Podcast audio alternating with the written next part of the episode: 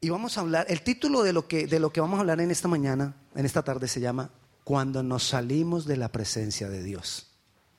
Y tiene todo que ver con lo que te estaba diciendo. O te humillas o te humillan. Escoges.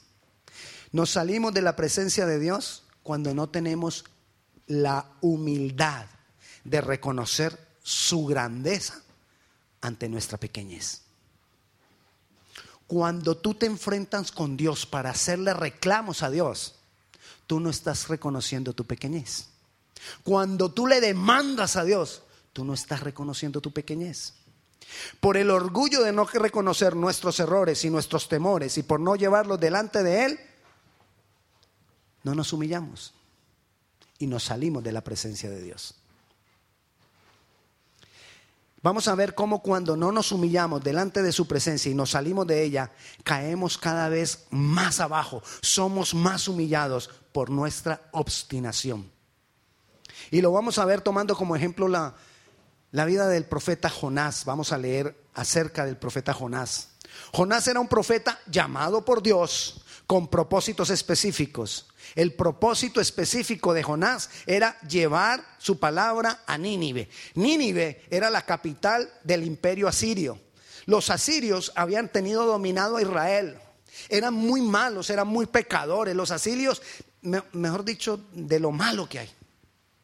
Los asirios. La capital de Asiria, Nínive. Y Dios llama a Jonás para que vaya a profetizar a Nínive.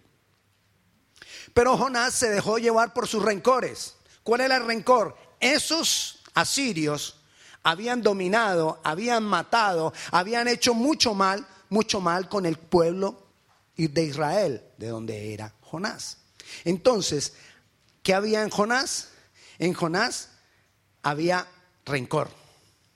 En Jonás había temor. ¿Temor de qué? Temor de que si él iba y predicaba a Nínive, y Nínive se arrepentía, entonces Dios iba a perdonar a Nínive y Dios no iba a destruir a Nínive y entonces Nínive iba a seguir aplastando a Israel.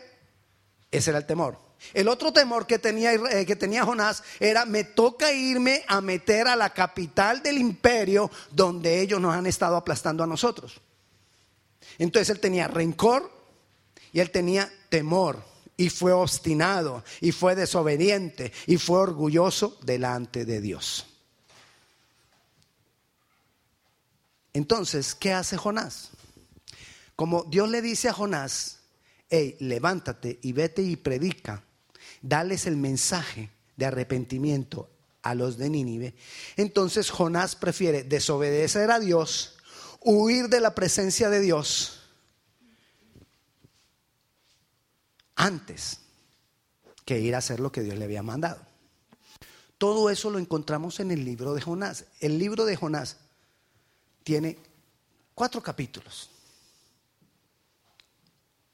Así que si usted, usted a veces se pregunta, ay, ¿qué será que leo de la Biblia? Es que, pastor, yo no leo la Biblia porque a veces no veo qué leer. Ok, cada que tú vienes aquí el domingo, yo te dejo tareas. Lo que pasa es que no te las reviso pero te dejo las tareas. Tarea, leerse todo el libro de Jonás. Es cortito. Cuando te digo todo el libro de Jonás, no te imagines, ay, voy a leer todo eso. No, es corto. Entonces, Jonás le estaba diciendo, Jonás prefiere desobedecer a Dios, huir de la presencia de Dios. Cuando tú y yo recibimos a Jesucristo como Señor y Salvador. Cuando tú y yo, por causa de la obra de Cristo, creemos que somos hijos de Dios, en ese instante somos sellados con el Espíritu Santo de Dios.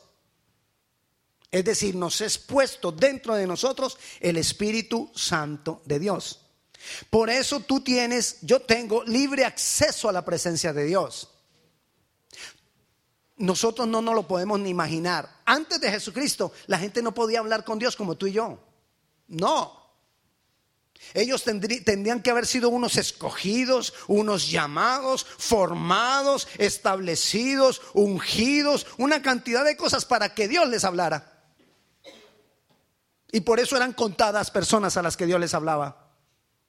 Pero tú y yo tenemos el Espíritu Santo cuando recibimos a Jesucristo y podemos hablar con Dios cuando nosotros queramos.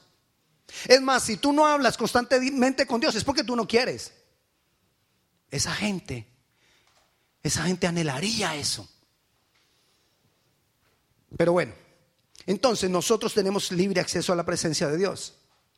La presencia de Dios en nosotros no era manifestada por un lugar.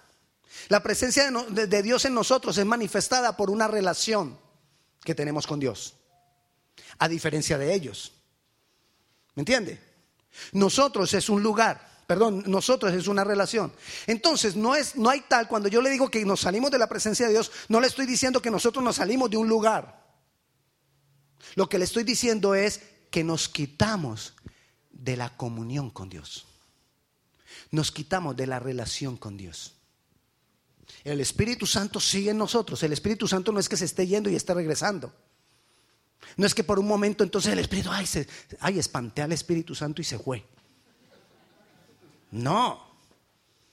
El Espíritu Santo está ahí, pero se interrumpe la comunión que tenemos con Dios cuando nos salimos de su presencia. Partiendo de ahí, podemos entonces mirar lo que pasó con Jonás. Perder la presencia de Dios es interrumpir la armonía en esa relación. Esa interrupción, esa interrupción trae consecuencias sobre nuestras vidas. Bueno, Jonás prefirió salirse de la presencia de Dios que humillarse y obedecer a Dios. Vayamos al libro de Jonás.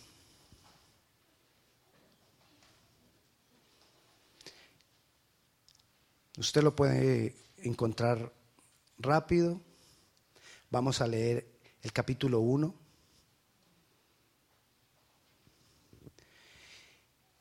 Y vamos a leer del 1, rápidamente yo le voy a leer del 1 al 17. Vino palabra de Jehová a Jonás, hijo de Amitai, diciendo, levántate y ve a Nínive, aquella gran ciudad, y pregona contra ella, porque ha subido su maldad delante de mí. Y Jonás se levantó para huir a la presencia de para huir de la presencia de Jehová a Tarsis y descendió a Jope y allá y halló una nave que partía para Tarsis y pagando su pasaje entró en ella para irse con ellos a Tarsis, lejos de la presencia de Dios. ¿Para dónde se fue Jonás? Lejos de la presencia de Dios.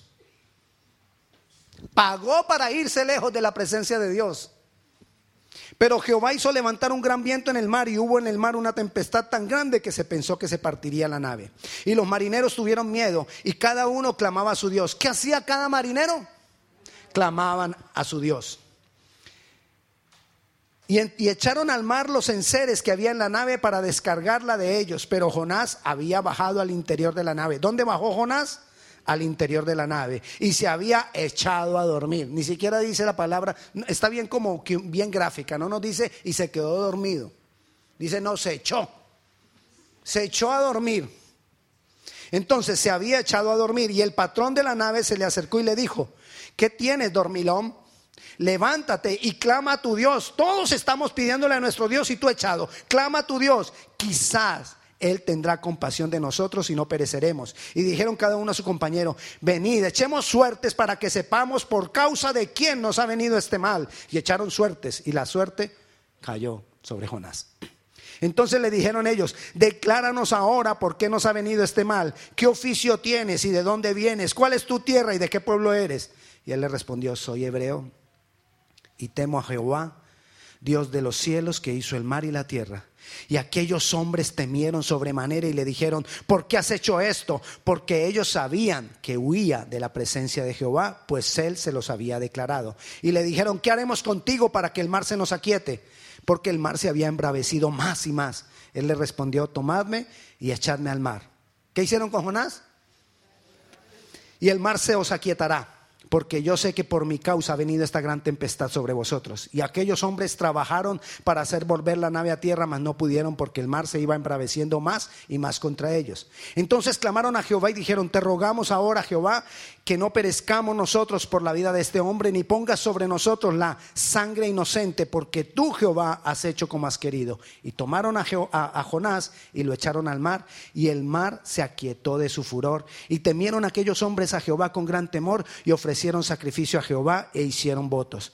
Pero Jehová tenía preparado un gran pez que tragase a Jonás, y estuvo Jonás en el vientre del pez, del pez tres días y tres noches. Ya les hice la cuarta parte de la tarea. Leímos todo el primer capítulo. Ok, vamos, vamos ahora rápidamente a mirar o a estudiar un poco de lo que está pasando aquí con Jonás y de lo que Jonás quiso hacer. Hay varias consecuencias cuando nos salimos de la presencia de Dios o de la posición de comunión con Dios. Dios le da una orden clara a Jonás en el versículo 2. Le dice, Jonás, ve y predícales a Nínive para que se arrepientan. Ok, ¿Jonás había oído lo que Dios le había dicho? Sí. ¿Jonás sabía lo que Dios quería? Sí. Sin embargo, huyó. No podemos decir, a veces nosotros veces decimos, ay, es que yo no sé. Hermano, no nos engañemos. Muchas veces nosotros sí sabemos lo que Dios nos está demandando. ¿O no? Nosotros muchas veces sí sabemos lo que tenemos que hacer. ¿O no? Que nos hacemos los sordos es otra cosa. Que nos hacemos los que no estamos oyendo es otra cosa. Pero de que muchas veces sabemos lo que Dios espera, lo sabemos. Hay muchas formas que nosotros huimos de la presencia de Dios, al igual que Jonás, y nos salimos del lugar de comunión.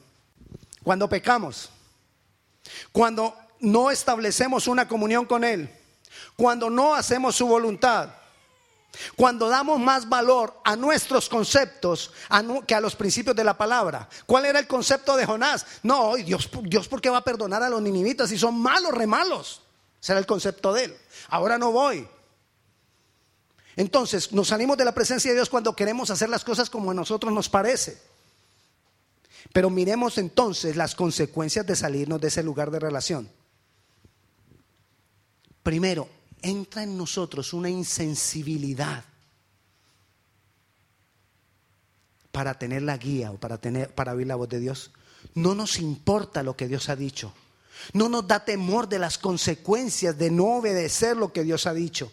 Jugamos con el pecado, jugamos con nuestra debilidad y, no nos da temor de ofender a Dios. Hacemos lo que queremos y no nos da temor. Así estaba Jonás.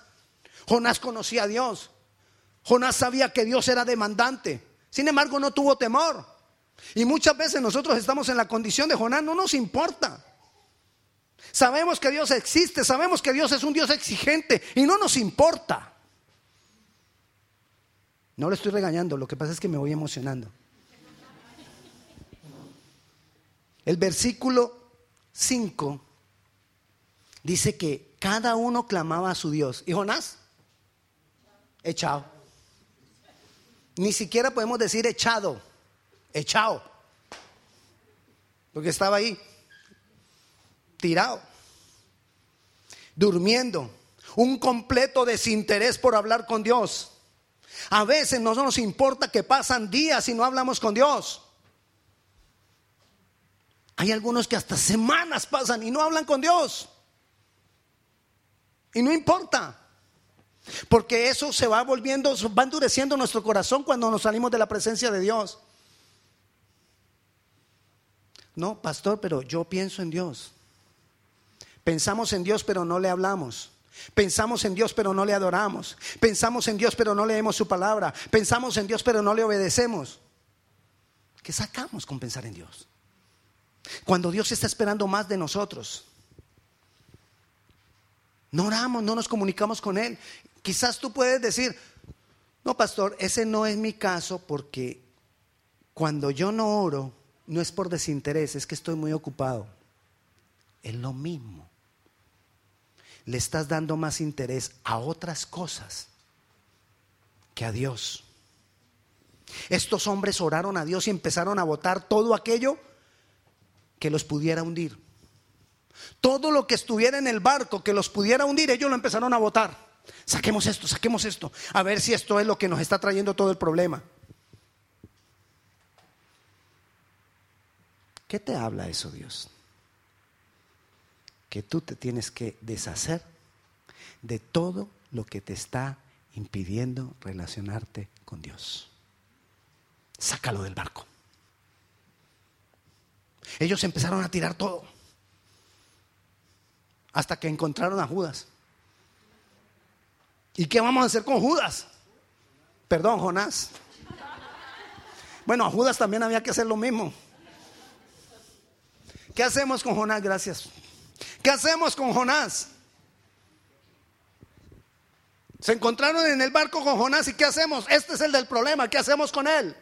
Este es el que me está causando que yo no me pueda relacionar con Dios, que yo no pueda tener comunión con Dios. ¿Qué hago con ese Jonás?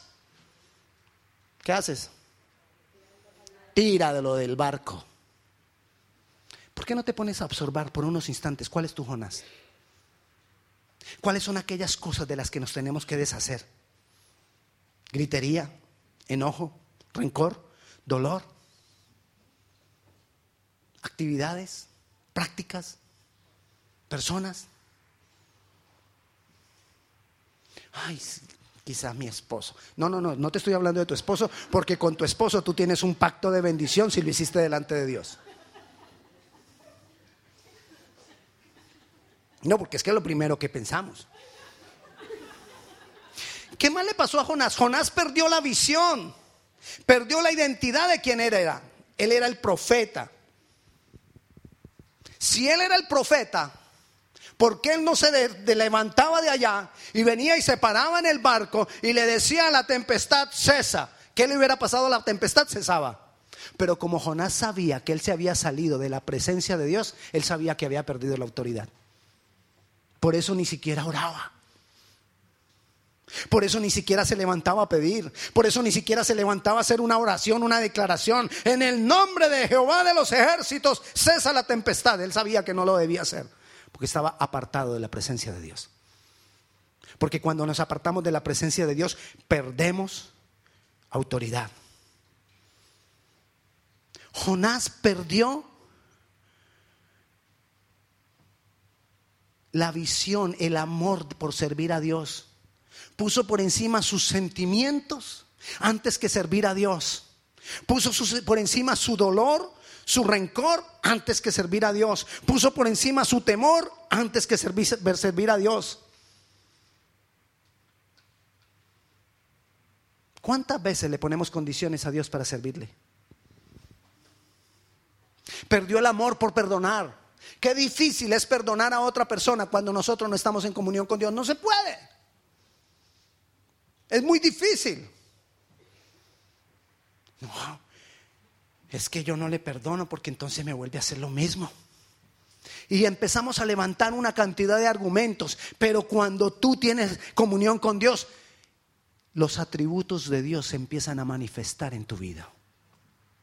Y uno de los grandes atributos de Dios es que Él perdona.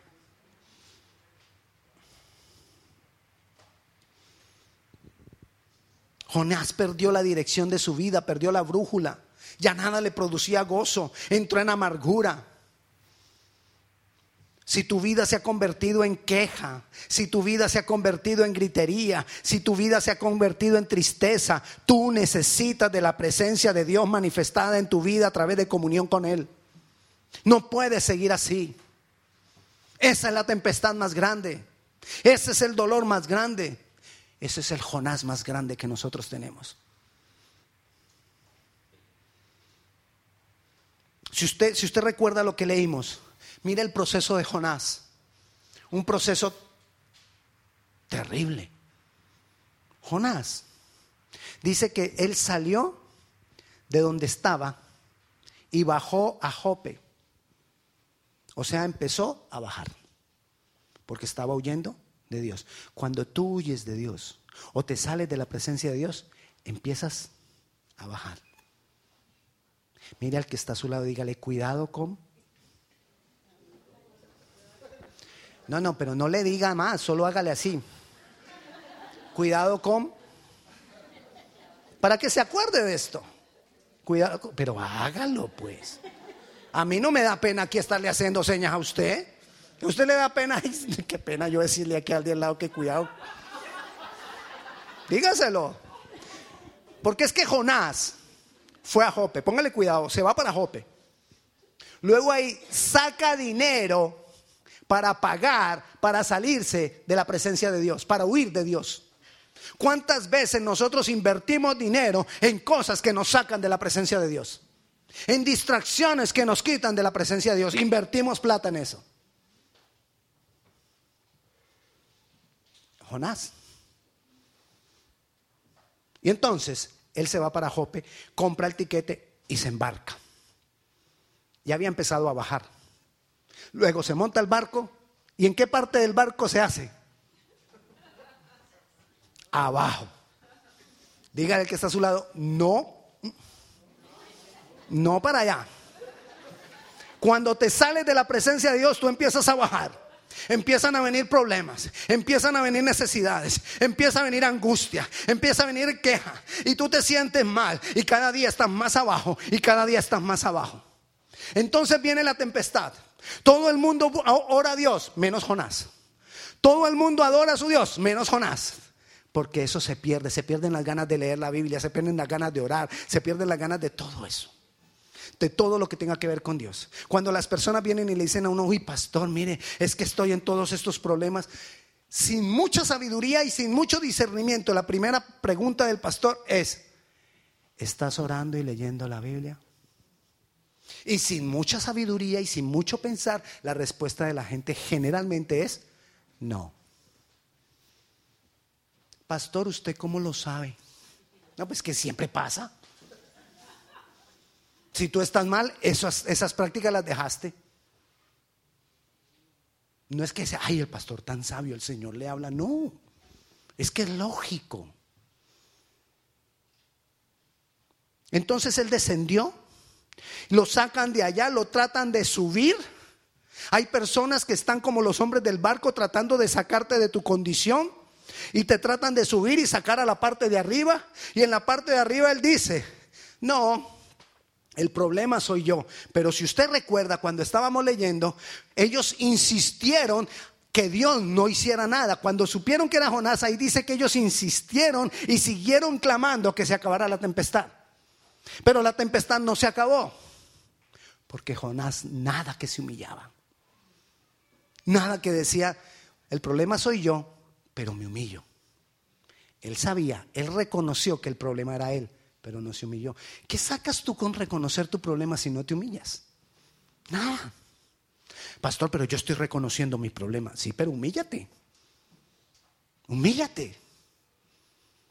Entonces, ahí es cuando dicen, no hay nada que hacer. Dios, no tomes contra, nosotros, sangre inocente.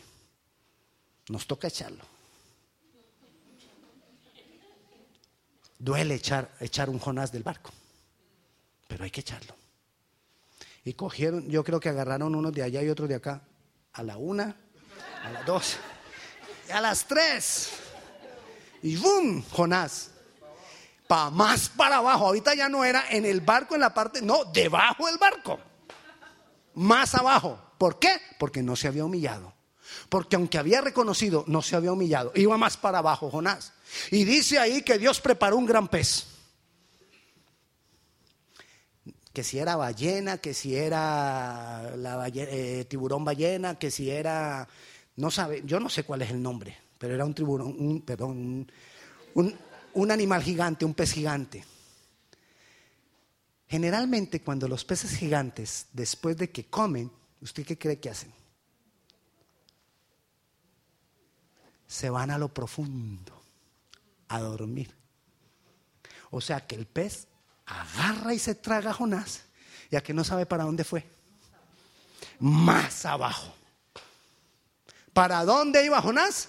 Más abajo. ¿Por qué? Porque no se había arrepentido. Vayamos otra vez allá al libro de Jonás. Cuando ya estaba más abajo Jonás, Dice el, capítulo 2, entonces oró Jonás a Jehová su Dios desde el vientre del pez y dijo, Invoqué en mi angustia a Jehová y él me oyó. Desde el seno del Seol clamé y mi voz oíste. Me echaste a lo profundo en medio de los mares y me... Bueno, ahí está. ¿Hasta dónde llegó Jonás? Hasta lo profundo. Pero de allá clamó. Cuando ya estaba en lo profundo, clamó. ¿Por qué tenemos que estar tan abajo para humillarnos? ¿Por qué tenemos que esperar sufrir tanto para doblegar nuestras rodillas, para doblegar nuestro ego, para decirle, Señor, reconozco que el culpable de todo esto soy yo mismo? No es tu vecina, no es tu compañero de trabajo, no es, no voy a decir nombres, ya ese es un problema personal suyo. Pero hay que reconocer. Y entonces Dios oye a Jonás y entonces el pez para arriba. Y Brun lo vomita. Yo me imagino que él venía untado de todos los de todos los jugos gástricos del pez. Yo no sé a qué huele eso, pero él venía untado de todo eso. ¿Por Dios? No, por él. Y lo tira, el pez lo tira a la playa.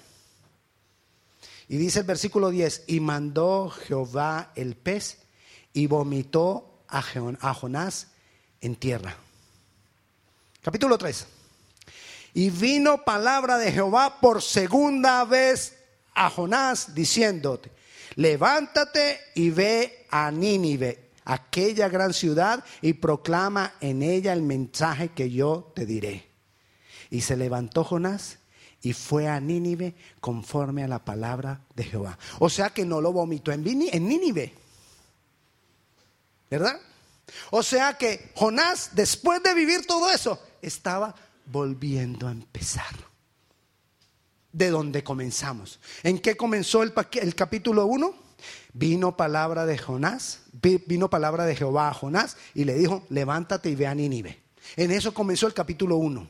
Le pasó todo lo que pasó para que luego viniera Dios y le dijera exactamente lo mismo a Jonás por segunda vez y le dijo, ok Jonás, levántate y ve a Nínive.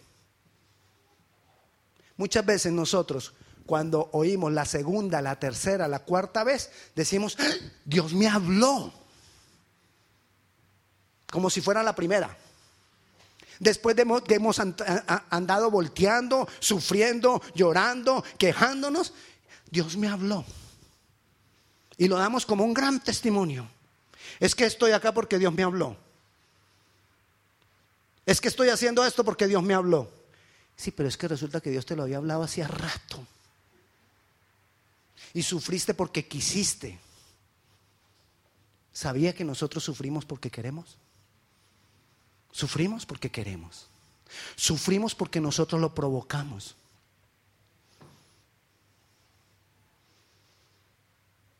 Este tiempo es para que nosotros revisemos. ¿Cuántas veces me tiene que hablar Dios? ¿Cuántas veces me tiene que decir las cosas Dios? ¿Cuántas veces tengo que yo eh, recibir dolor, sufrimiento, estar untado de, de jugos gástricos, vomitado, para poder decir, sí Señor, clamo a ti para que tú me saques de aquí, yo reconozco mi error. ¿Cuántas veces? ¿Hasta dónde tenemos que llegar para reaccionar? Hay veces las personas vienen y le dicen a uno, pastor, mire, estamos orando por fulanito, pero fulanito nada, nada. Espera, hay que esperar. Quizás reaccione cuando llegue allá a lo profundo. Porque ponemos por encima lo que yo pienso, lo que yo creo, lo que yo siento. El pobrecito yo sale a relucir. Y eso de nada te sirve. No importa lo que tú hayas sufrido, lo que te hayan hecho. Jonás sufrió de niño quizás el ataque de los ninivitas.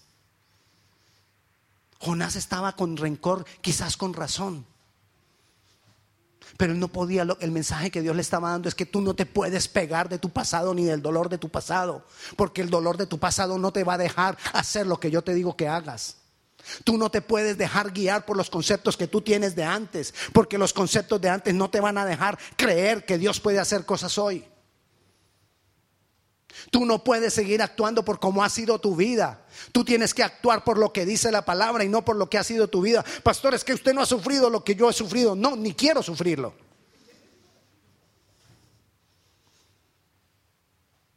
Pero muchas de las cosas las hemos sufrido no por causa de Dios. Y las que estamos sufriendo ahora tenga la certeza, son por causa de nosotros mismos. ¿Para qué este tiempo? Este tiempo es para que reflexionemos, para que le digamos a Dios, Dios, ¿cuál es el Jonás que tengo en mi barco? Dios siempre te quiere llevar al otro lado. Él agarró a los discípulos, Jesús agarró a los discípulos y los montó en la barca y le dijo, vayamos al otro lado. Dios quiere direccionar tu barca hasta el otro lado. Él quiere mantenerte y llevarte al lugar de bendición. Pero necesitamos humillarnos, obedecer y permanecer en su presencia. ¿Quién te ha dicho que obedecer es fácil? No es fácil. Es difícil. Porque obedecer tiene que ver con renuncia. Y hay algo bien tremendo. Y hay algo bien tremendo. Ya vamos a orar. Hay algo bien tremendo en todo esto. Que muchas veces nosotros, y Dios no, no, no, lo permite, nosotros no podemos ver más allá de, cierto, de cierta distancia. No podemos. Y como no vemos más allá de cierta distancia, no alcanzamos a ver que un poquito más adelante está la bendición. Y entonces nos oponemos, nos resistimos y buscamos la bendición por todo lado. En vez de hacer lo único que tenemos que hacer. Y lo único que tenemos que hacer es mantenernos en comunión con Dios. Obedecerle. Tomar los patrones de la palabra como mis patrones. Y caminar en eso. Cuando tú haces eso, Él te va a ir llevando. Y cuando menos pensaste, ¡brum! Se abrió la puerta. Gran bendición. Allá estaba. Unos pasitos adelante. Pero casi siempre nosotros, faltándonos un paso, decidimos huir de la presencia de Dios, embarcarnos en otro proyecto, embarcarnos en otra cosa y hacer lo que nosotros creemos que debiera ser. Y lo que ya estaba a las puertas de la bendición queda esperando hasta que el pez te lleva hasta lo más profundo y viene y te vomita otra vez por acá atrás y por acá atrás te toca volver a comenzar.